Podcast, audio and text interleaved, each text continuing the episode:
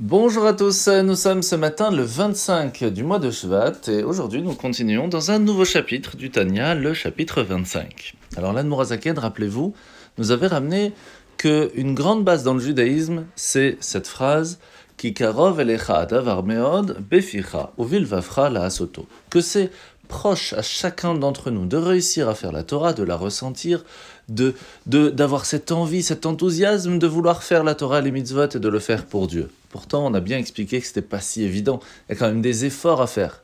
Et la réponse était que en nous, chacun de nous, a cet amour caché que nous avons hérité depuis nos ancêtres, Abraham, Yitzhak et Yaakov. Et que chaque fois que on a envie de vouloir ressentir, de vouloir avoir ne serait-ce que l'envie de faire un petit effort pour faire les choses convenablement, eh bien cela va se réveiller et nous allons réussir. Maintenant, cela est aussi de l'autre côté. Rappelez-vous, hier nous avions expliqué que si cet amour caché, cette âme juive qui se trouve en nous et qui nous empêche de fauter, comment ça se fait qu'on réussit à le faire?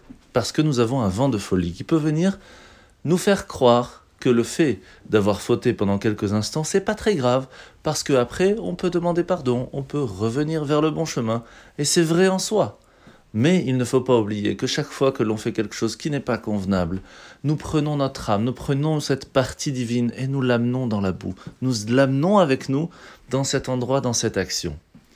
Et c'est pour cela que on doit ne pas oublier, lorsque arrive le moment de prendre une décision, si oui ou non nous allons faire cette action qui n'est pas convenable, eh bien, d'essayer de penser au fait que Dieu nous aime, que nous l'aimons, que chaque fois que nous allons faire quelque chose de bien, nous allons nous attacher à lui, et que inversement, si cela n'est pas le cas, eh bien nous allons nous couper de lui. Rien que ça devrait nous aider à prendre la bonne décision.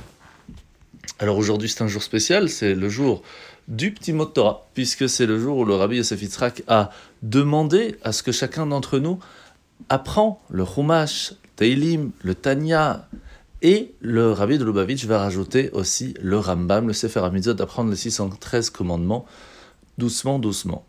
Et c'est pour cela qu'il faut savoir que le fait d'étudier ces parties-là au jour le jour amène une bénédiction pas seulement à nous, mais à nos enfants et à nos petits-enfants. Donc imaginez l'importance de prendre quelques minutes pour écouter le petit mot de Torah.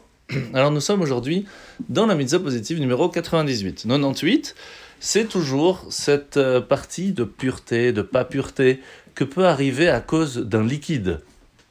Sauf que le Rambam nous précise aujourd'hui, il faut que ce liquide a été volontaire. Comment c'est possible? Eh bien imaginez qu'une personne a été poussée, qu'il tombe dans l'eau. Euh, la personne n'a pas voulu que ses habits soient tout mouillés, que lui aussi.